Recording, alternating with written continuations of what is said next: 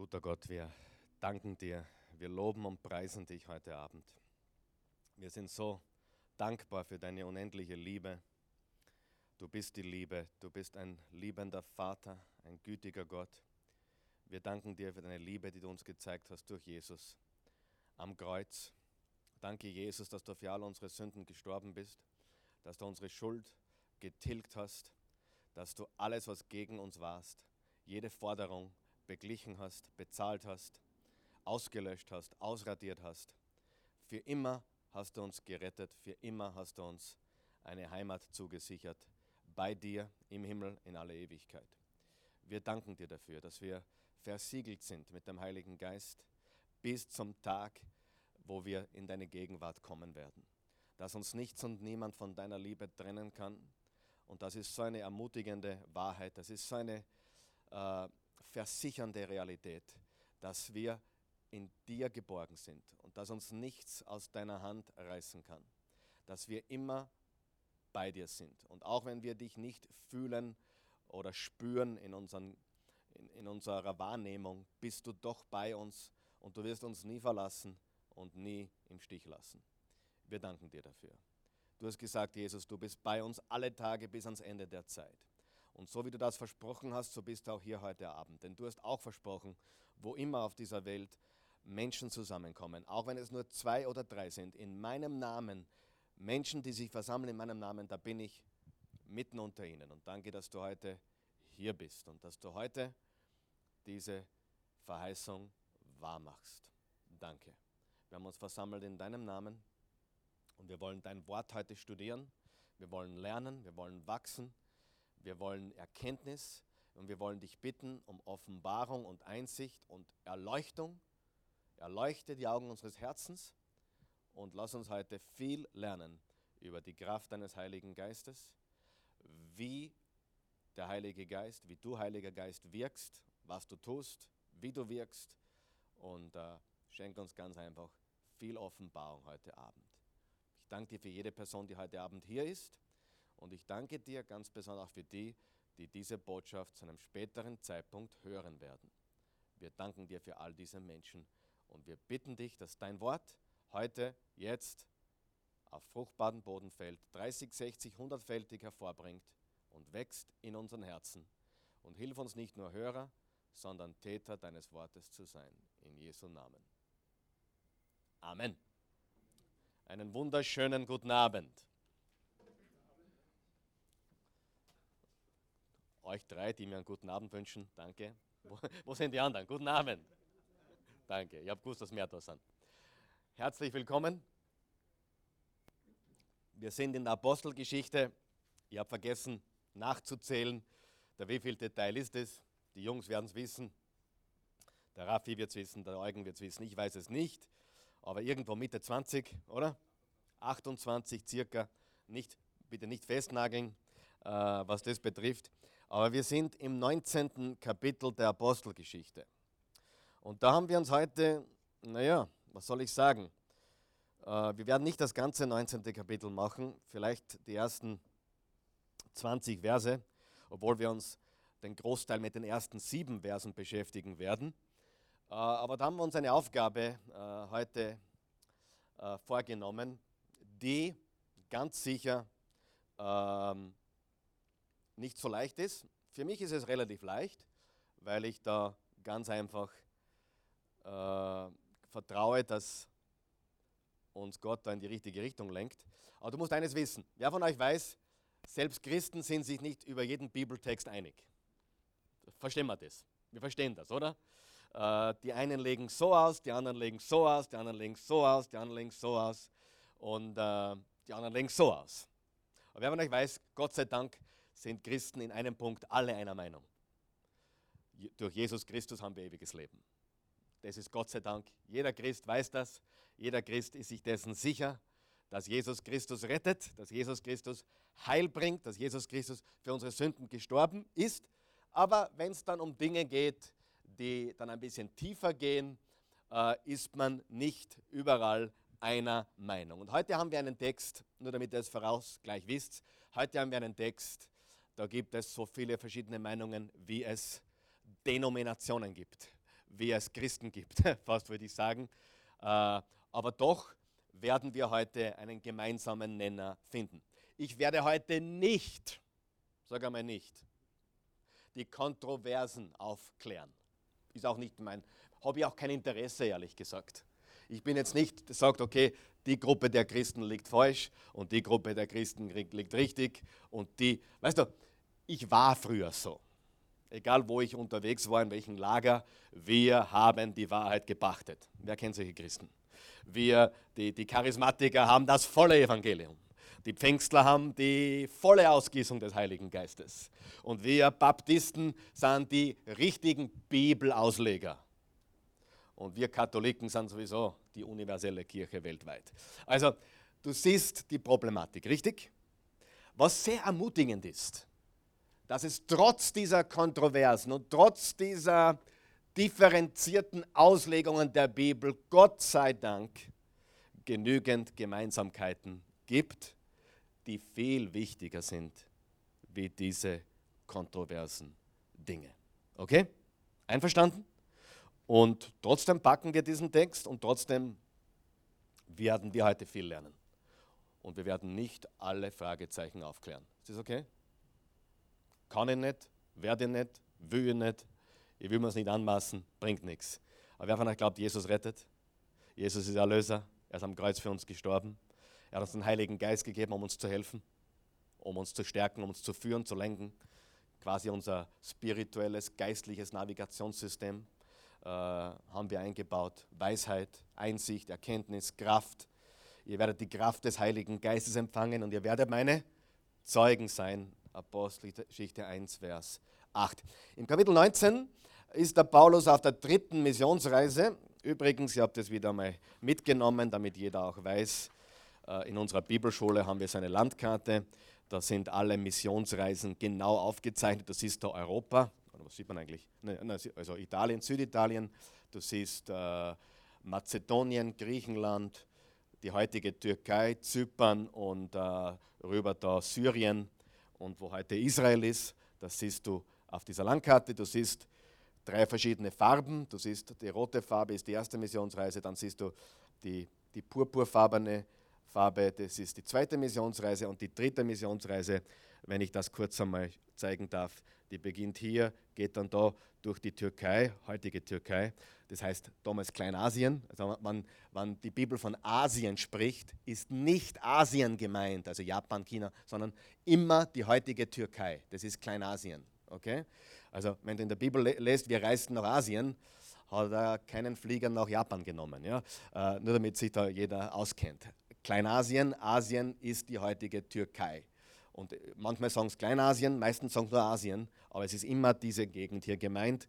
Äh, Ephesus ist die heutige Gegend von Izmir. Ja, ja Izmir. Äh, da gibt es ja auch die Ausgrabungen und alles Mögliche, äh, werden wir heute sehen. Und er ist dort gereist, dann ist er aufgereist nach Troas, äh, Mazedonien, also frühere früheres Jugoslawien, Südjugoslawien und runter nach Griechenland, Athen, Korinth und wieder zurück und so weiter und dann wieder teilweise mit Schiff und teilweise Landweg wieder zurück nach Jerusalem, also wieder hinüber.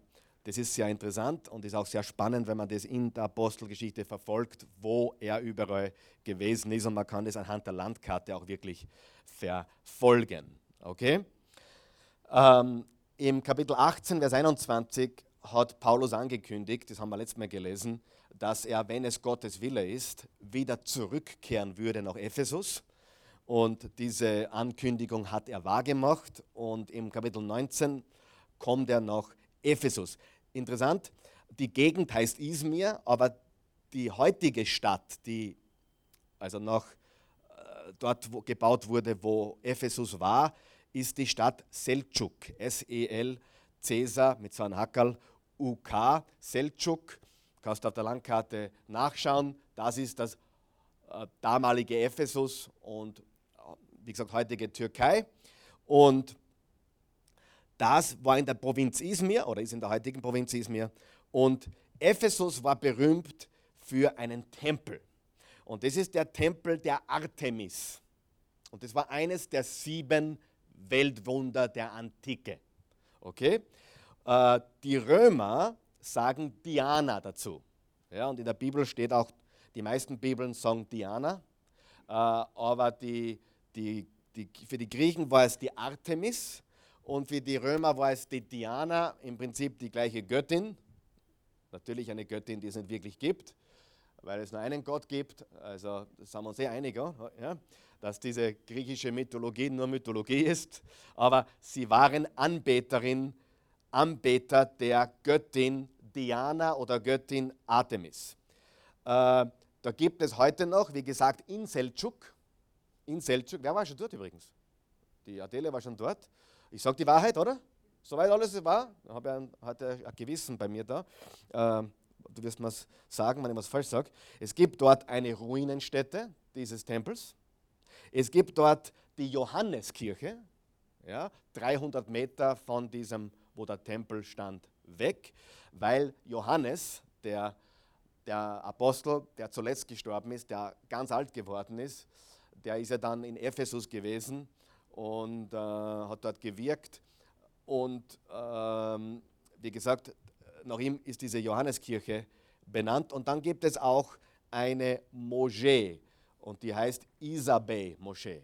Ja, die ist auch dort. Das heißt, drei Städten dort, diese Ruine von Artemis, die Johanneskirche und diese Isabey Moschee, die dann gebaut wurde. Wie gesagt, aber dieser Tempel in Ephesus, einer der sieben Weltwunder der Antike, und auch genannt Artemision von Ephesus heute. Und Artemis war die Göttin der Jagd, die Göttin des Waldes, die Göttin und Hütterin der Frauen und Kinder. Also sie war quasi die Schützerin von Frauen und Kindern. Okay?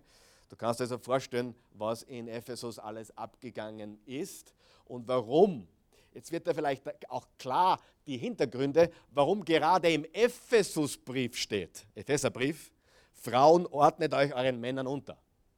Warum? Das muss man ja auch im Zusammenhang, nicht, dass die Frau weniger wert ist, aber in Ephesus war, war ja, eine Emanzipation. Die, haben, die Frauen haben sich quasi über ihre Männer erhoben, erhaben, was ja und, und jetzt versteht man besser, warum der Epheserbrief so geschrieben wurde.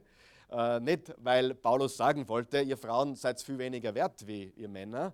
Ganz im Gegenteil, obwohl ich glaube, dass ein gestandener Mann der Mann des Hauses sein soll und Verantwortung hat für seine ganze Familie. Wer glaubt das auch? Ja? Und die Frau aber gleich viel mit zum Reden hat wie der Mann. Amen. Gleich viel Rechte hat, gleich, gleich viel zum Sagen hat. Aber der Mann hat von Gott die Verantwortung zu schützen, zu versorgen und äh, eine, eine göttliche Richtung vorzugeben. Okay? Und Ephesus, kannst lesen, Kapitel 5, Frauen ordnen eure Männer, eure Männer unter und dann Vers 25, und ihr Männer liebt eure Frauen, wie Jesus die Gemeinde, der sein Leben für sie gegeben hat. Also, und ich glaube, es gibt keine Frau, die ein Problem damit hat, wenn ein Mann sie so liebt, dass er sein Leben für sie geben würde, oder? Ach, so einer bist du, du bist ein kleiner Jesus. Okay, ich liebe dich, ich ordne mich dir unter, kein Problem. Also das Problem ist ja, dass die Männer Nockerpuzzle sind. Und wenn die Männer Nockerpuzzle sind, haben die Frauen ein Problem, richtig? Und dann erst kommen sie auf blöde Ideen, die von Gott nie ge gewollt waren. Gott hat gewollt, hey, ein Mann, der ein Mann ist und Frauen, die wirklich äh, gemeinsam mit dem Mann ein Team sind. So wie Aquila und Priscilla. Da war auch sie die größere Rednerin sogar. Trotzdem Sie war die größere Rednerin, sie hat eigentlich mehr gelehrt wie er sogar anscheinend. Äh, manche sagen sogar, dass sie die eigentliche Gemeindeleiterin war. Gibt es Theorien und Philosophien, aber trotzdem war er äh, der, der Mann mit, mit Verantwortung. Okay? Das sind zwei verschiedene Paar Schuhe. Hat nichts mit Wert zu tun oder mit Wichtigkeit. Aber das ist der Hintergrund von Ephesus. Da war sehr viel von dem unterwegs. Okay? Ähm, wir wissen auch, dass Paulus äh, von, von Korinth, haben wir letztes Mal gesagt, der Paulus ist von Korinth weg und, F, und Apollos ist nach Korinth gezogen. Und ähm, also das heißt, der Paulus ist nach Ephesus, da war der Apollos vorher. Sie haben quasi Platz getauscht. Okay? Und äh, ich sage da ganz kurz, wir machen ein paar Ausflüge. Ist das okay? 1. Korinther 1, Vers 12 steht folgendes. Ich sehe schon, das wird eine lange Session. sondern wir kommen nicht vom Fleck. Aber wir können immer nächste Woche weitermachen, oder? Sagt ihr es recht? Habt ihr es eilig heute? Einige haben es eilig, glaube ich. Äh, Im 1. Korinther 1, Vers 12 steht, musst dir vorstellen, du hast das Bild vor Augen. Apollos ist in Ephesus, Paulus ist in Korinth. Dann zieht der Apollos, Kapitel 18, nach Korinth und der Paulus von Korinth nach Ephesus. Und dass da bei den Christen was Komisches rausgekommen ist, haben wir schon besprochen. Aber ich zeige dir noch einen Vers. Im 1. Korinther 1, Vers 12 steht, es soll einige bei euch geben, die sagen, wir gehören zu Paulus, während andere erklären, wir halten uns an Apollos. Die nächsten meinen, nur was Petrus sagt, ist richtig. drei Prediger, drei Männer Gottes. Die einen sagen, der Paulus ist unser Favorite, die anderen sagen, der Apollos ist unser Favorite und manche sagen, nur was der Petrus sagt, ist wirklich richtig. Und dann steht, und die letzte Gruppe behauptet schließlich, wir gehören allein zu Jesus Christus. Das klingt schon besser, oder? Wir gehören allein zu Jesus Christus. Äh, Gibt es das heute? Gibt es das heute? Weißt du, dass der Mensch die Tendenz hat, da ist keiner von uns ausgenommen, Menschen haben die Tendenz, auf Menschen zu schauen. Menschen haben die Tendenz, eine, eine Person zu fixieren. Richtig? Als, als, als den Pastor, als den Prediger, als den whatever. Das ist so. Ja? Und das ist okay, wenn wir äh, Menschen haben, die wir, die wir lieber hören wie andere. Ist absolut okay, habe ich auch. Aber Jesus Christus ist das Einzige unterm Strich, was letztendlich zählt und der Einzige, der auch uns nie enttäuschen wird. Und du musst dir vorstellen, ich lese jetzt zwischen den Zeilen, da gab es auch sicher Gerede. Nicht jeder hat dann gesagt, der Paulus ist unser Liebling, sondern im Gegenteil. Der Apollos ist unser Liebling und der, der Paulus soll in Ephesus bleiben. Und hier ist das Wichtige. Paulus hat gesagt, ich habe kein Problem damit. Er hat sein Herz gehütet. Und was steht im Sprüche 4, Vers 23? Hüte dein Herz mit allem Fleiß. Wenn ich dir sagen würde, was Menschen über mich alles gesagt haben und sagen, du würdest es gar nicht glauben. Ich kann es gar nicht glauben. Das ist unfassbar. Und wo sie die Geschichten auch teilweise herhaben. Manches stimmt wahrscheinlich. Aber, äh, aber wo sie die Geschichten teilweise herhaben, ist sensationell. Man, ist, man wundert sich wirklich. Ja? Und äh, es ist sehr wichtig, dass wir unser Herz bewahren. Und so, jetzt können wir Epheser 1, 19, 1 bis 7 lesen. Gehen wir dorthin. Kapitel 19, Vers 1. Während Apollos in Korinth war, reiste Paulus durch das Kleinas kleinasiatische Hochland. Kleinasiatisch. Wo ist das? Türkei.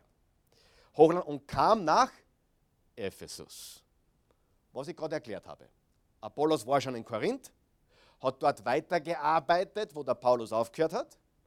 Paulus hat gepflanzt, Apollos hat begossen und Gott hat das Gedeihen gegeben. Wer von euch weiß, es ist okay. Es ist okay, äh, wenn das so ist. Wenn zuerst der ist und dann der, aber Jesus bringt das Wachstum. Dort traf er einige Jünger. Er fragte sie, habt ihr den Heiligen Geist empfangen, als ihr begonnen habt zu glauben? Dieser eine Satz hat mehr Kontroversen ausgelöst in der ganzen Apostelgeschichte wie sonst irgendein Vers. Wir, wir werden darauf eingehen. Dieser Vers, ihr habt Kommentare gelesen, mehrere, und haben, die haben alle einen anderen Schluss gezogen. Habt ihr den Heiligen Geist empfangen, als ihr begonnen habt zu glauben? Wer von euch glaubt, dass man den Heiligen Geist hat, wenn man glaubt? Was heißt diese Frage? Ist ein bisschen, bisschen in den meisten ist ein bisschen komisch übersetzt, aber wir werden dem auf den Grund gehen, heute so gut wir können. Nein, erwiderten sie. Wir haben noch nicht einmal gehört, dass es einen Heiligen Geist gibt. Paulus nennt sie Jünger. Paulus sagt, sie glauben und fragt sie, ob sie den Heiligen Geist empfangen haben, seit sie glauben. Und sie sagen, wir wissen nicht einmal, dass es einen Heiligen Geist gibt. Kommt gleich. Welche Taufe habt ihr dann empfangen? wollte Paulus jetzt wissen. Die Taufe des Johannes. Wer von euch weiß, dass der Johannes, gehört der Johannes, Trickfrage, aufpassen, was ich sage, gehört der Johannes ins Neue Testament oder ins Alte Testament? Bingo, ins Alte. Johannes ist alttestamentlich. Johannes hat die, hat die Umkehr gepredigt. Die, die Taufe des Johannes war nicht die christliche Taufe. Die, die Leute, die von Johannes getauft waren, haben sich später, nachdem Jesus auferstanden ist, taufen lassen im Namen des Vaters, des Sohnes und des Heiligen Geistes, um zu signalisieren, ich gehöre zu Jesus. Die Taufe des Johannes war alttestamentlich. Aber, was hat der Johannes gepredigt? Ich bereite den Weg des Herrn. Er hat gepredigt, Jesus kommt. Er war der Wegbereiter. Man kann es so sagen. Johannes war eine Art Brücke zwischen Alten und Neuen Testament. Bevor Jesus kam, hat einen, er wird auch Vorläufer genannt. Okay? Malachi ist das letzte Buch im Alten Testament. Das war 400 vor Christus. Das heißt, es gibt ein 400 Jahre Zeitperiode, die nennt man stille Zeit. Das ist nicht die stille Zeit, die du heute haben solltest, ja, im Gebet und im Bibellesen, im privaten Bibelstudium. Aber diese stille Zeit, war, da wurden keine Bibelbücher geschrieben, da waren, da war wirklich, da waren keine Propheten aktiv, da war, das war die Zeit vor Johannes, vor Jesus. Und dann kam Johannes. Und Johannes war ein Wegbereiter für den neuen Bund. Johannes war ein Wegbereiter für Jesus. Und seine Predigt war, kehrt um. Kehrt um, tut Buße und macht euch bereit für das Kommen des Herrn. Das ist nicht die Taufe, noch einmal, nicht die Taufe der Christen, nicht die Christentaufe. Habe ich das gut erklärt oder passt das soweit? Gut. Das heißt, obwohl der Johannes im Neuen Testament erwähnt wird, ist er dem alttestamentlichen Bereich zuzuordnen. Weil das Neue Testament beginnt ja nicht mit Matthäus Kapitel 1, sondern in Wahrheit mit dem Tod, der Grablegung und der Auferstehung Christi. Richtig? Das war eigentlich der, der neue Bund, der Beginn der neue Bund, wo sich am, am, Abend des, am Abend der ersten der Auferstehung, am ersten Ostersonntag, hat Jesus gesagt: Empfangt den Heiligen Geist. Sie wurden bekehrt, sie wurden Christen. Ja? Und 50 Tage später haben wir die Geburtsstunde der Kirche mit der Ausgießung des Heiligen Geistes. Okay? Das heißt, und das haben wir auch letztes Mal gelesen, Apollos hat auch die Johannes, hat auch die, Johannesbotschaft verkündigt. Und dann kamen Aquila und Priscilla und haben ihm den Weg über Jesus noch näher erklärt. Kommt jeder mit soweit? Geht es uns noch gut? Das heißt, was hat er gepredigt? Ganz genau kann ich es dir nicht sagen, aber zumindest hat er Jesus gepredigt, hat auch Johannes. Johannes hat auch Jesus gepredigt, aber er hat nicht das vollständige Evangelium gepredigt, weil Johannes hat ja nicht gesagt, hey, er ist gekommen, er ist gestorben, begraben, auferstanden. Er hat gesagt, er kommt und ich bereite den Weg. Ich bin wie ein Prediger in der Wüste, der den Weg des Herrn bahnt. Jesaja, in Jesaja 40, glaube ich, steht das. Oder 41 eine Prophetie auf, auf Johannes. Und Jesus hat gesagt, er kommt im Geist des Propheten Elias. Er war ein Ankündiger, er war nicht der Messias und er hat noch nicht das Evangelium wie heute gepredigt oder wie es noch Pfingsten gepredigt wurde. So, und es steht auch im Kapitel 18, dass Apollos eine Botschaft gepredigt hat, die nicht vollständig war. Was genau, ehrlich, da gibt habe ich auch letzten, letzten Mittwoch gesagt, viele Kontroversen was hat der Apollos wohl gepredigt? War er überhaupt errettet? War er überhaupt gläubig? Ja, ich glaube, er war gläubig. Er hat an Jesus geglaubt. Aber ich glaube, er hat einige Löcher gehabt, Mankos gehabt. Oder er musste aufgeklärt werden, erlösende Tatsachen zum Beispiel. Hat er wahrscheinlich noch nicht verstanden. Ja? Weil das, hat, das wissen wir erst seit den Briefen des Paulus, was es wirklich bedeutet, dass Jesus auferstanden ist, wer ich in Christus bin, etc., etc., etc., was der Heilige Geist wirklich tut. Okay? Ähm, Habe ich eigentlich bis untergelesen schon? Wo sind wir stecken geblieben? Welchen Vers? Kann mir jemand helfen? Ha? Wir kommen nicht vom Fleck, gell? Äh, Vers, Vers 3, welche Taufe habt ihr denn empfangen? Wollte Paulus jetzt wissen. Die Taufe des Johannes war die Antwort. Da erklärte Paulus, wer sich von Johannes taufen ließ, bekannte, dass er zu Gott umkehren will. Habe ich gerade erklärt, oder? Johannes hat aber immer gesagt, dass man an den glauben muss, der nach ihm kommt, nämlich Jesus. Nachdem sie das gehört hatten, ließen sie sich auf den Namen des Herrn Jesus taufen. Die waren aber schon Johannes getauft. Und als Paulus ihnen die Hände auflegte, empfingen sie den Heiligen Geist. Sie beteten in anderen Sprachen und redeten, was Gott ihnen eingab. Also sie haben den Heiligen Geist empfangen, sie haben in anderen Sprachen gebetet und geredet und die Bibel sagt, sie haben prophezeit oder sie haben geredet, wie ihnen der Geist eingab. Heißt, sie haben prophezeit, sie haben, sie haben die Wahrheit gepredigt, sie haben verkündet. Es waren etwa zwölf Männer, was auch interessant ist, waren, waren zwölf. Etwa macht, macht mich ein bisschen stutzig, wenn man nicht bis zwölf zählen kann, weiß ich nicht. Aber es waren etwa zwölf Männer. Ich glaube, bis zwölf sollte man zählen können, oder? Aber es waren etwa, ich glaube, es waren zwölf Männer. Ich glaube, das ist ganz einfach, weil zwölf ist irgendwie so eine heilige Zahl. Gut, lass uns diesen Text anschauen. Ohne Vorurteile bitte. Ich weiß, ich weiß, ich weiß, ich weiß, ich weiß.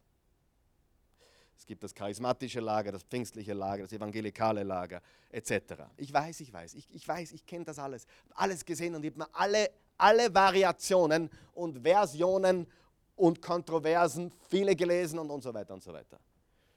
Und das, das geht bis von, ah, die waren alle nicht, nicht die haben alle Jesus noch gar nicht gekannt, die waren alle noch verloren. Aber interessant ist, Paulus sagt, oder die Bibel sagt hier, äh, er traf dort einige Jünger. Und das Wort Jünger wurde immer für Christen verwendet. Oder? Immer. Das ist ein typisches Wort für Christen. In dem Zusammenhang, in dem Kontext. Er traf dort, Paulus kam dorthin und traf Jünger. Paulus ist gläubiger Christ und er traf Jünger. Was kann es bedeuten? Ich glaube folgendes. Wer war vor Paulus in Ephesus? Wer? Der Apollos. Und wer, wer hat gepredigt in Ephesus, bevor der Paulus gekommen ist? Apollos. Ich glaube ganz einfach, dass das das Ergebnis ist von dem, was Apollos gepredigt hat. Glaube kommt vom Hören. Wenn Sie die Apollos-Message gehört haben, dann glauben Sie das, was Apollos gepredigt hat. Logisch, oder? Ich glaube, dass Apollos brannte für Jesus und ich glaube auch, dass diese Menschen brannten für Jesus, aber noch nicht das ganze Evangelium kannten. Darf ich dazu was anmerken? Du kannst Christ sein, du kannst glauben, ohne zu wissen, dass es einen Heiligen Geist gibt. Weißt du das? Ich weiß, jetzt wird still. Aber ich habe nicht gesagt, dass sie den Heiligen Geist nicht haben, weil ich sage dir, jeder, der an Jesus glaubt, hat den Heiligen Geist. Das werden wir uns gleich anschauen. Aber es kann sein, dass du es nicht weißt. Was ist notwendig, um errettet zu sein? Dass du weißt, wer der Heilige Geist ist? Nein. Johannes 3, Vers 16. Gott hat die Welt so sehr geliebt, dass er seinen einzigen Sohn gab, damit jeder, der an ihn glaubt und weiß, wer der Heilige Geist ist.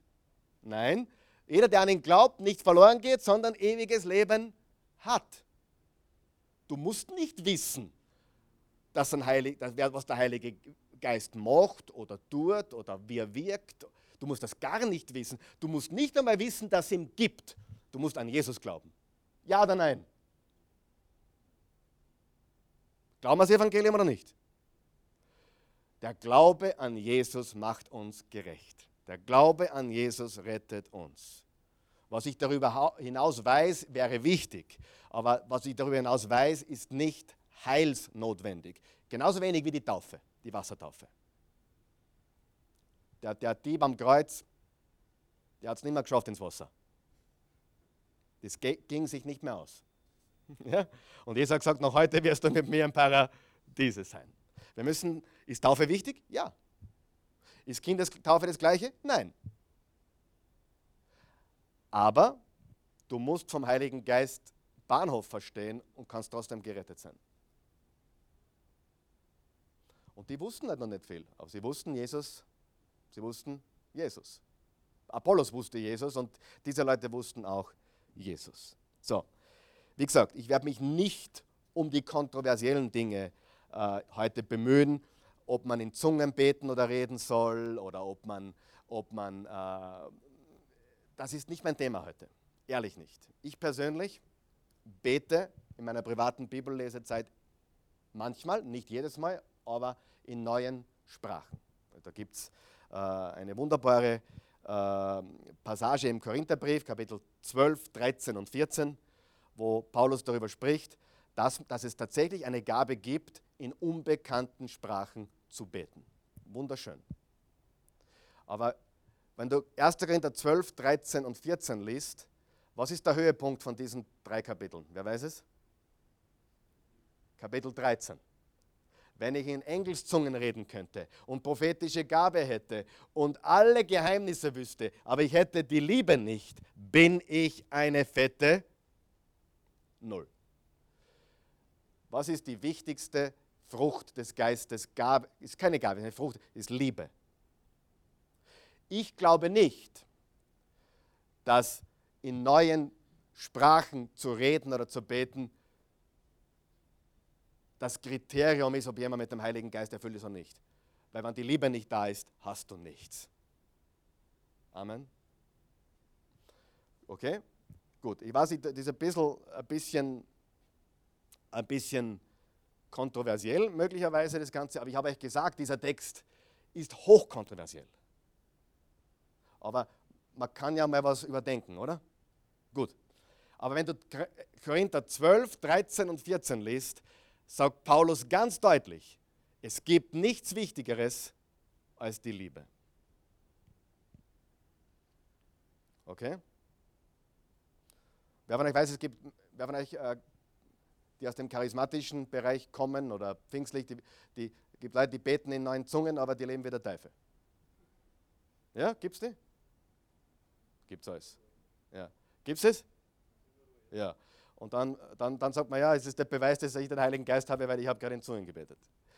Ähm, nein, 1. Korinther 13, die höchste, das Höchste ist die Liebe. Und ich glaube, das ist wirklich der Beweis, dass wir Gott haben. Liebe deinen Nächsten wie dich selbst. Es gibt auch Menschen, die wirken in den Gaben des Geistes. Ich meine, das ist auch eine schwere Passage. Und Jesus sagt, ich kenne euch nicht. Schon mal gelesen? Gibt es auch. Ich kenne die. Du hast, du hast, ihr habt in meinen Namen Dämonen ausgetrieben und ihr habt äh, böse Geister vertrieben, aber ich kenne dich nicht. Das heißt, der Heilige Geist ist eine gewaltige Sache. Aber wir müssen uns anschauen, was die ganze Botschaft ist. Und ich versuche es so neutral wie möglich zu halten. Ist das okay? Hilft das jemand heute soweit? So, gut. Es gibt fünf Verben. Fünf Verbe oder Verben, wie sagt man? Fünf? Hört mal, ich bin nicht so gut in Deutsch. Sag mal, es gibt fünf Verbe oder fünf Verben? Glaube ja, fünf Verben. Das war mein erste, erster Tipp. Ich bin in Deutsch nicht so gut wie ich. Aber das, es ist so. ich bin zu lange in Amerika gewesen und das lange Müllviertel vorher. Ähm, okay, wenn es um den Heiligen Geist geht, das, jetzt, das, was wir jetzt besprechen, das wird dir wirklich helfen. Also pass gut auf. Ehrlich, das wird dir sehr, sehr helfen. Fünf Verben. Das erste ist, wir werden aus dem Geist geboren. Geboren, wir machen das ganz langsam. Geboren aus dem Geist.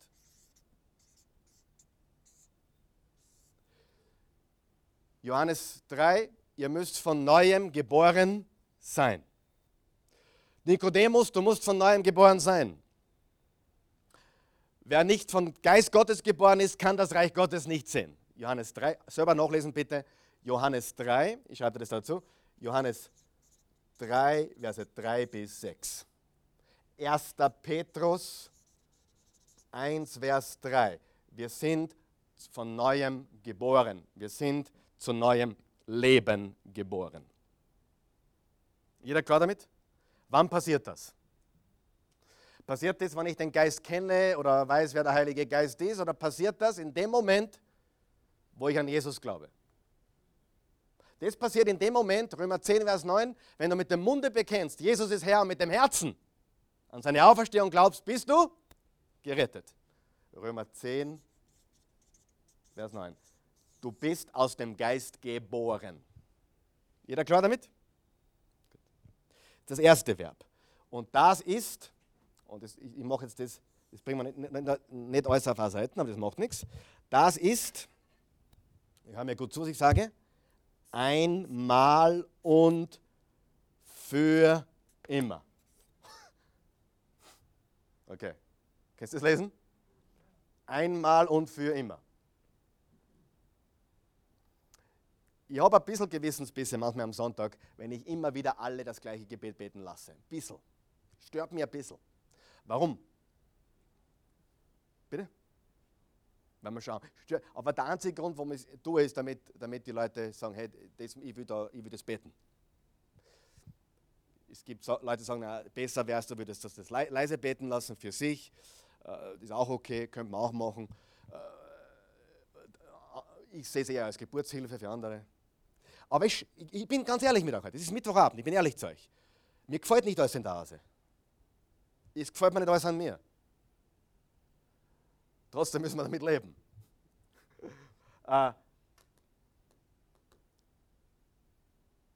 Das, das, das, mit dem bin ich nicht ganz rund, mit diesem Gebet am Sonntag.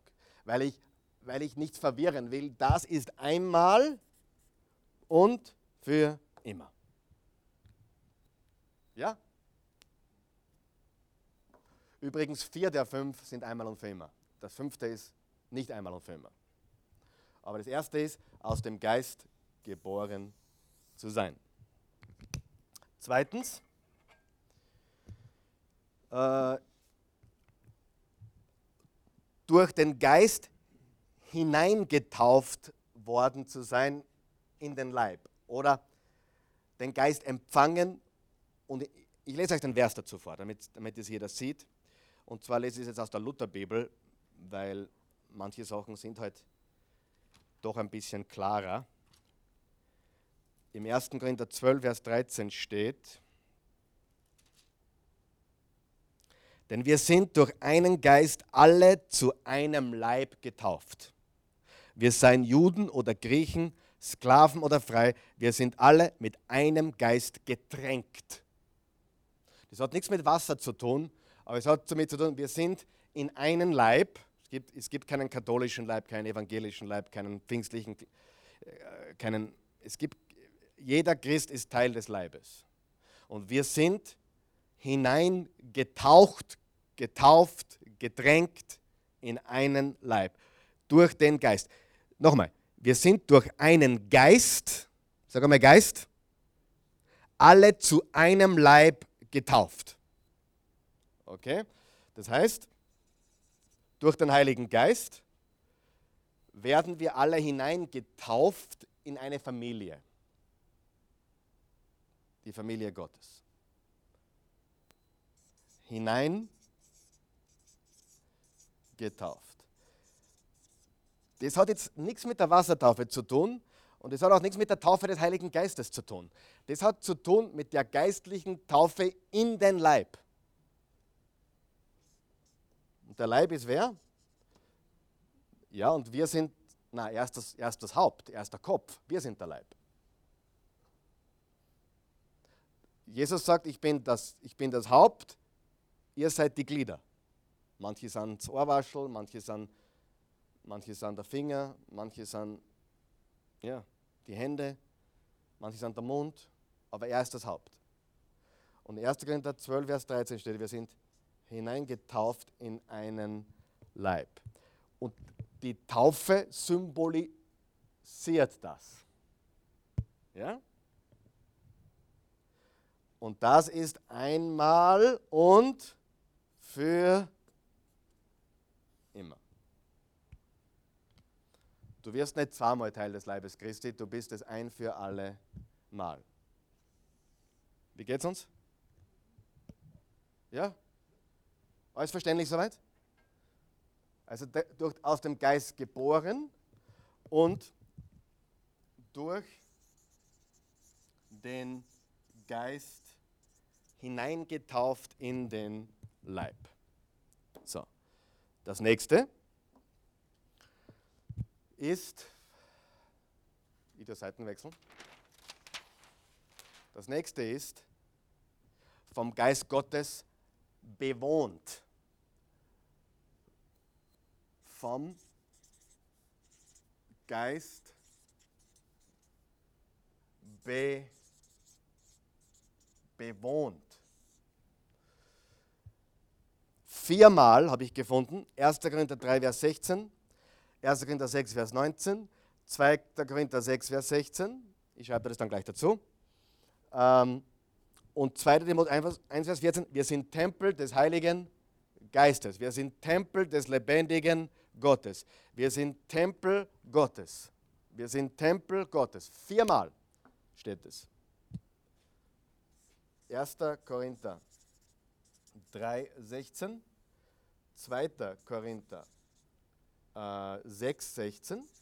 2. Korinther 6, 19 und 2. Timotheus 2, 14. In jedem dieser Verse steht, wir sind Tempel Gottes oder Tempel des Heiligen Geistes. Das heißt, wir sind Tempel des Heiligen Geistes. Der Heilige Geist wohnt in uns. Und das ist einmal und für immer. Du sagst, ich glaube nicht, dass das für immer ist. Ich sage dir jetzt beim gleichen, beim nächsten, dass das so ist. Vom Geist bewohnt. Das heißt, wir sind vom Geist geboren, wir sind durch den Geist hineingetauft in den Leib, wir sind vom Geist bewohnt. Jetzt kommt etwas sehr Ermutigendes, Freunde.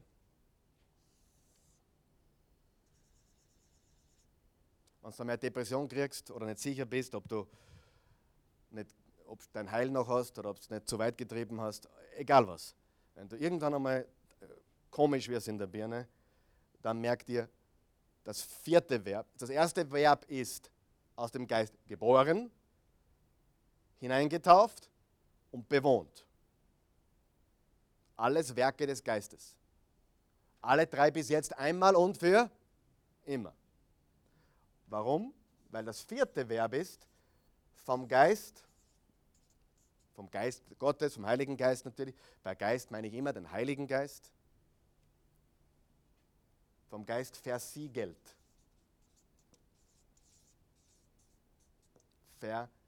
Versiegelt.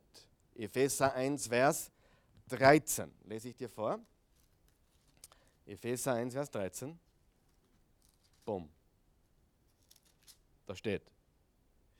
In ihm seid auch ihr, die ihr das Wort der Wahrheit gehört habt, nämlich das Evangelium von eurer Seligkeit. In ihm seid auch ihr, als ihr gläubig wurdet, versiegelt worden mit dem Heiligen Geist, der verheißen ist.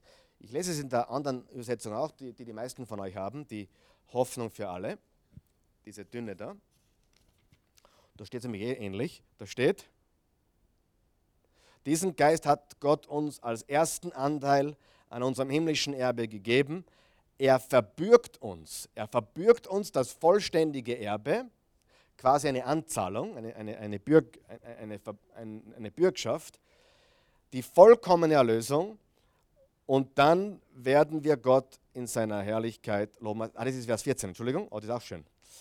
Vers 14 ist auch gut. So ist alles gut. Vers 13. Das gilt aber auch für euch, die erst jetzt das Wort der Wahrheit gehört habt, die gute Botschaft von eurer Rettung. Die gute Botschaft von eurer Rettung. Nachdem ihr diese Botschaft im Glauben angenommen habt, gehört ihr nun zu Gott. Er hat euch sein Siegel aufgedruckt, als er euch den Heiligen Geist schenkte, den er jedem Glaubenden zusagt. Was passiert, wenn wir glauben? Der Heilige Geist kommt in uns. Aus dem Geist geboren, durch den Geist hineingetauft in eine neue Familie und vom Geist innegewohnt oder bewohnt und versiegelt. Übrigens, Kapitel 4, jetzt habe ich den Vers nicht da liegen. Doch, ich finde ihn. Doch, ich finde ihn. Kapitel 4, Vers 30. Wer weiß, es gut, wenn man die Bibel kennt. Ich lerne sie immer besser kennen, jeden Tag. Epheser 4, Vers 30. Beleidigt nicht den Heiligen Geist, als Gott ihn euch schenkte. Hat er euch sein Siegel aufgedrückt. Er, jetzt pass auf, kann man Gott beleidigen? Kann, ja, kann man. Was ist eigentlich das Beleidigendste, was man machen kann? Sündigen? Ja. Aber weißt du, was das Beleidigendste eigentlich ist? Undankbarkeit. Weil das kannst du nicht einmal wem beibringen. Wenn jemand undankbar ist, wenn ein Kind undankbar ist, das kannst du ihm nicht auf der Stelle beibringen. Das ist eine, ist eine Haltung, richtig? Das ist eine, eine Haltung. Äh, wenn jemand ungehorsam ist, das kannst du ihm schnell beibringen. Aber eine Herzenshaltung, die kannst du nicht, war klasse. Sei dankbar. Was ich? Sei dankbar. Ist, und ich denke, das ist eigentlich, äh, beleidigen ist, ist, ein, ist, ist, ist ein irdisches Wort. Ich glaube nicht, dass Gott beleidigt ist in dem Sinn, aber er, er ist Gott, er ist unser Vater. Und ich glaube, dass, dass das damit gemeint ist, wenn wir, wenn wir, dass wir ihn beleidigen können, dass wir ihn kränken können, dass wir, ja, in, da, ich glaube nicht, dass er ein trauriger Gott ist, aber dass, dass ihn unser Zustand traurig machen kann. Spezifisch auf uns betrachtet. Und gleichzeitig ist er voller Freude, wenn er, wenn er mit dem anderen siegt. Ja? Aber ich glaube, man kann ihn traurig machen. Aber darum geht es eigentlich nicht. Es geht folgendes: Es geht darum, ähm, beleidigt nicht den Heiligen Geist, den Heiligen, als Gott ihn euch schenkte, schenkte, hat er euch sein Siegel aufgedrückt in dem Moment und vergebt einander. Ah, er ist doch euer Bürger dafür, dass der Tag der Erlösung kommt. Er ist der Bürger dafür, dass der Tag der Erlösung kommt. Jetzt, jetzt schaut, was in der Lutherbibel steht. Da steht folgendes. Und betrübt nicht den Heiligen Geist. Betrübt nicht den Heiligen Geist mit dem ihr versiegelt seid für den Tag der Erlösung. Versiegelt für was? Für den Tag der Erlösung. Was heißt das? Nicht versiegelt bis übermorgen. Oder nicht versiegelt, bis du wieder mal sündigst. Oder nicht versiegelt, bis du wieder mal Mist baust. Sondern versiegelt für den Tag der Erlösung. Wenn du Depression hast, das musst du lesen. Wenn du Depression hast, das musst du vor Augen führen. Mir hat ein Prediger einmal sehr geholfen. Karl Michael, wie Jesus gestorben ist, waren alle deine Sünden in der Zukunft. Alle. Bei wem war das auch so? Jesus ist für deine Sünden gestorben, wie du noch keine einzige begangen hast. Das heißt, wenn er dich von deinen Sünden erlöst hat, dann müssen es alle sein bis zu deinem Tag, an dem du abtrittst, oder? Weiß. Ist er für deine Sünden gestorben oder nicht? In dem Moment, wo er gestorben ist, ich bin für alle Sünden von Werner gestorben, aber seit er getauft ist und an Jesus glaubt, jetzt ist er, jetzt gibt's, ja, jetzt wird abgerechnet. Das, hey, dann würde jeder warten bis zum letzten Tag, wo er, wo er stirbt und sagt, oder? Gibt doch keinen Sinn. Und viele Christen glauben tatsächlich, dass sie ihr Heil verlieren können. Aufgrund etwas, von etwas, was sie tun oder nicht tun. Und das ist biblisch undenkbar. Allah schau wegen einem ersten Punkt. Geboren. Gibt es ein Ungeboren? Ah, also ein, was ist das? Gibt es ein Zurückgeboren? Gibt es das? Unlogisch, oder? Warum verwendet Gott diese Metapher? von neuem geboren. Versiegelt. Das hat zu tun mit ein für alle Mal. Einmal und für immer. Gut. Die Verse schreibe ich auch dazu. Epheser 1,13 und Epheser 4,30. Gut? Christy gut? Okay. Christy ist happy. Meistens. Naja, stimmt nicht. Oft. Wiederholen wir, bevor wir zum letzten Punkt kommen. Jetzt ist die Frage, hat der, hat der Apollos das alles verstanden? Er hat Jesus gepredigt, aber hat er das alles verstanden? Anscheinend nicht. Haben diese zwölf Typen, wo Paulus gesagt hat, hey, Jünger, habt ihr den Heiligen Geist empfangen, seit ihr gläubig wurdet? Oder, na, wir wissen nicht einmal, dass es ihn gibt. Haben die das alles gewusst? Natürlich nicht. Ich glaube trotzdem, dass sie gerettet waren.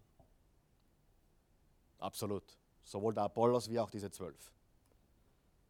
Ich, meine, ich, ich denke mir oft, jetzt gehen Leute von hier nach Hause am Sonntag, die zum ersten Mal Jesus einladen in ihr Herz und du müsstest einer dann eigentlich viel mehr sagen noch. Müsstest einer eigentlich müsstest das zum Essen einladen und sagen, hey, du schau her. Das ist passiert, das ist passiert, das ist passiert, das ist passiert. Der Tag, an dem wir das schaffen, wird ein glorreicher Tag. Ja, wo, wo, wo sich Christen, nicht der Pastor, Christen um diese Menschen dann in der Form kümmern. Aber gehen wir zum fünften Punkt. Und dann nehme ich eigene Seite. Ich meine, ich glaube, das haben alle einer Meinung, oder? Oder? Sind alle einer Meinung? Auch die, die, die, die die Bibel besser kennen als ich da in der letzten, äh, dritten Reihe. Nein, jetzt, meine es ernst. Die Adele liest die Bibel seit Hans, die lesen ja die Bibel schon viel länger als ich. Oder mindestens so lange wie ich. Und, aber ich glaube, wir sind alle d'accord, vom Geist geboren, vom Geist hineingetauft in eine neue Familie, vom Geist inne gewohnt oder bewohnt. Er wohnt in uns und versiegelt.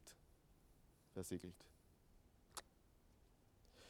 Jetzt wird es wahrscheinlich ein bisschen kontroversiell, aber das macht nichts, weil, weil wir einfach was ansprechen jetzt, was uns alle betrifft und nicht, wo wir vielleicht nicht gleicher Meinung sind. Die ersten vier sind alle einmal und für immer. Und jetzt kommt das, dritte, das fünfte Verb und das ist erfüllt mit dem Heiligen Geist. Erfüllt.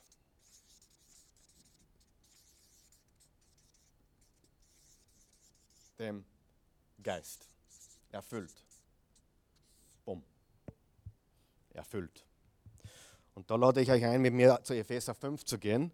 Verse 18, glaube ich, geht es da los. 5, Vers 18 und 19 und 20. Genau. Mir gefällt Vers 17, da lesen wir auch noch. Seid nicht verbohrt, sondern begreift, was der, Wille, was der Herr von euch will. Jetzt pass auf, Vers 18. Betrinkt euch nicht, das führt nur zu einem ausschweifenden Leben. Ist Trinken Sünde?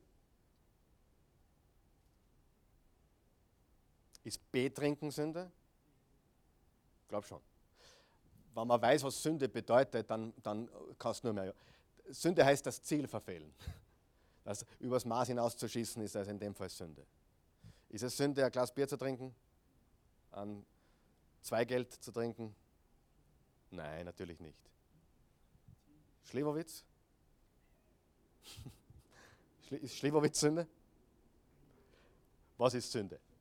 Ich glaube, alles, wo man die Kontrolle verliert, würde ich, würde ich als Sünde bezeichnen. Ja? Wo man die Kontrolle verliert.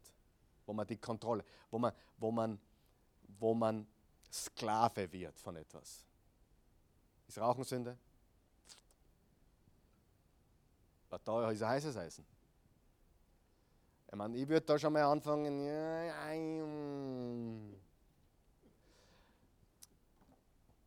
Also, wenn ich eine Zigarre rauche alle drei Jahre mal, fühle ich mich nicht sündig. Ähm, würde ich drei am Tag rauchen, würde ich mich, würde ich mich wahrscheinlich brauche es so sehr, dass es nicht los wird. Ja. Aber die gute Nachricht ist, die gute Nachricht ist, wir haben alle was, oder? Alle was. Und äh, das ist, das ist überhaupt nicht das Problem.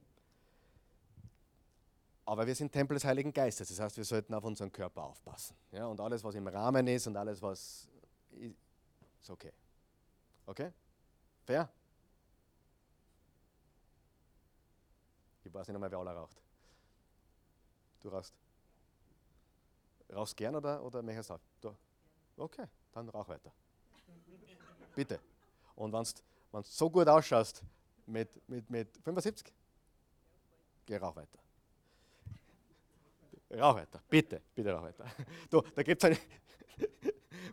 Na, wisst ihr, dass es Sachen gibt? Jetzt ehrlich, lass uns offen reden.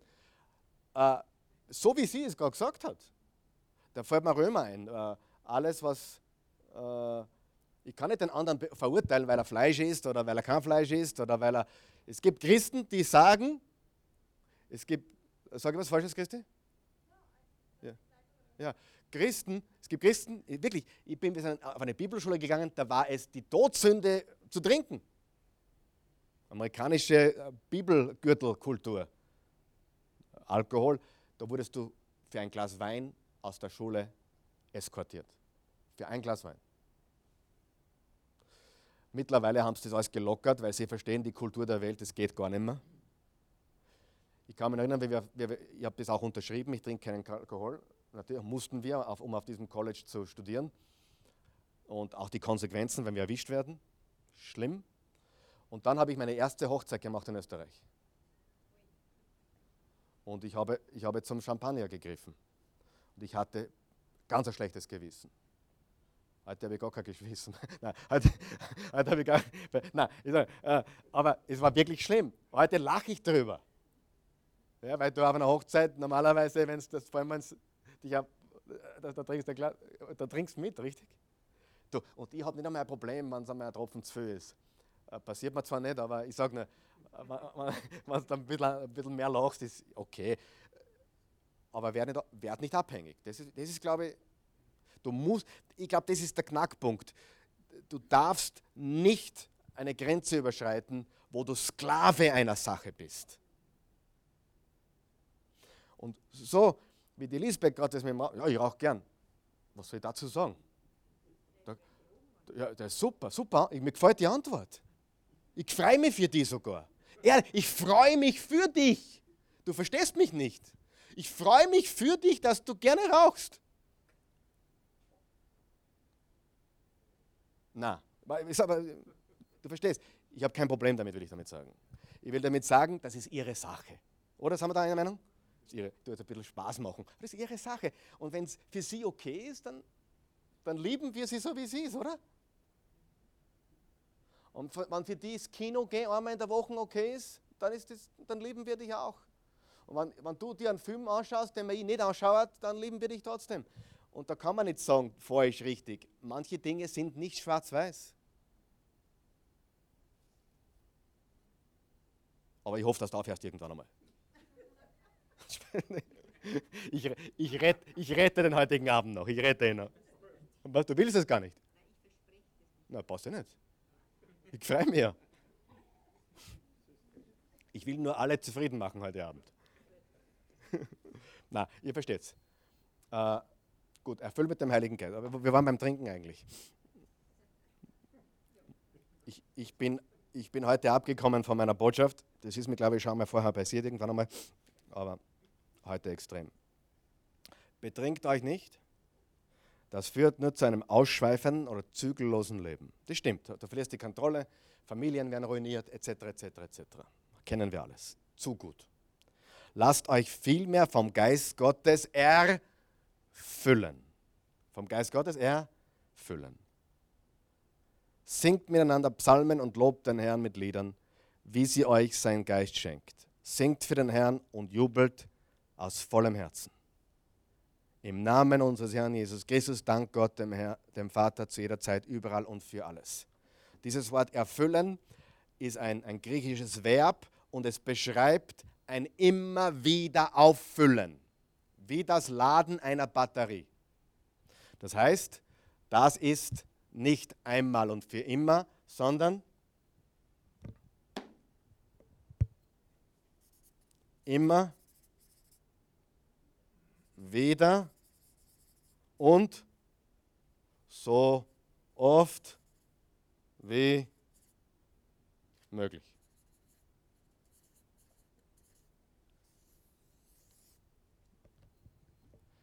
In der Apostelgeschichte, ich, ich, ich, wir sind schon am Zeitlimit, ich werde es dann nächste Woche da fortsetzen. Aber im Kapitel 2, das war die Geburtsstunde der Kirche mit Feuerzungen und Wind. Das war ein, in der Form ein einmaliges Erlebnis. Okay? In der Form, so wie das damals war. Das war die Geburtsstunde der Kirche. Sie wurden erfüllt mit dem Heiligen Geist und begannen in anderen Sprachen zu predigen.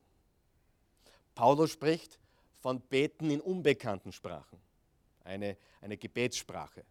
Die finden wir im, im Korintherbrief. Dann finden wir im Kapitel 4, nachdem sie verfolgt wurden, versammelten sie sich und sie wurden erfüllt vom Heiligen Geist. Wieder, neu, frisch. Okay?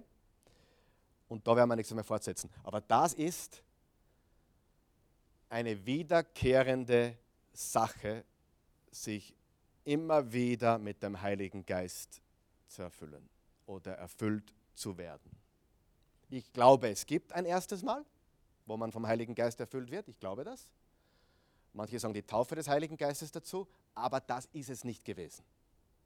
Du musst immer wieder erfüllt werden vom Heiligen. Das ist eine wiederkehrende Sache wo der Heilige Geist dich füllen will und dir Kraft geben will, so wie es steht im, im Kapitel 1, Vers 8, um seine Zeugen zu sein, um einen Unterschied zu machen in der Welt. Amen. Beten wir. Lieber Gott, wir danken dir für dein wunderbares Wort. Wir danken dir für die Heilige Schrift. Wir loben und preisen dich. Wir danken dir für den Heiligen Geist, der uns zu neuen Menschen gemacht hat. Wir sind von neuem geboren. Wir sind hineingetaucht worden, hineingetauft worden in eine neue Familie durch den Geist. Wir werden bewohnt durch den innewohnenden Geist Gottes. Tempel, wir sind Tempel des Heiligen Geistes. Wir sind versiegelt für immer mit dem Heiligen Geist. Und wir können uns ständig erfüllen lassen von deinem Geist. Und dafür danken wir dir. Und wir wollen uns jetzt erfüllen lassen von deinem Heiligen Geist. Wir wollen ganz einfach beten, dass du uns jetzt mit Kraft ausstattest. Herr Jesus, wir kommen zu dir und wir bitten dich, dass du uns jetzt füllst, neu und frisch mit der Kraft deines Heiligen Geistes für die kommenden Tage, dass wir in Liebe wandeln können, dass wir in Kraft wandeln können, dass wir in Weisheit leben können, dass wir die richtigen Entscheidungen treffen. Fülle uns mit deinem Geist. Herr Jesus, ich hoffe, es ist eines klar geworden durch diese fünf Verbe heute, dass die ersten vier einmal und für immer sind, dass das abgeschlossen ist. Aber das fünfte, jeden Tag mit dir zu leben, ist eine wiederkehrende Sache. Immer wieder neu in deiner Kraft zu leben, ist etwas, was wir immer wieder tun müssen, dürfen. Und das können wir immer wieder aufdanken und uns, und wir bitten dich einfach, dass du uns jetzt frisch erfüllst mit deinem Geist und dass wir für die kommenden Tage voll sind und Licht sind und in deiner Liebe leben können. Ich danke dir für diese Menschen, die da sind und für alle, die diese Botschaft hören zu einem späteren Zeitpunkt. In Jesu Namen. Amen. Der fünfte Punkt, den würde ich vielleicht so vergleichen. Du hast eine Motorsäge, eine kraftvolle Motorsäge. Die ersten vier. Aber wenn du das nicht anreißt, dann hast du keine Power. Und du kannst Christ sein und keine Power haben. Du kannst Christ sein und nicht in Liebe wandeln. Du kannst Christ sein und schwach sein. Du kannst Christ sein, voll mit Gott aber törichte Entscheidungen treffen. Du kannst Christ sein und dumme Sachen machen. Du kannst Christ sein und leben wie der Teufel. Du kannst Christ sein und das hat mit dem zu tun. Nicht mit den ersten vier. Die ersten vier sind einmal und für immer. Amen.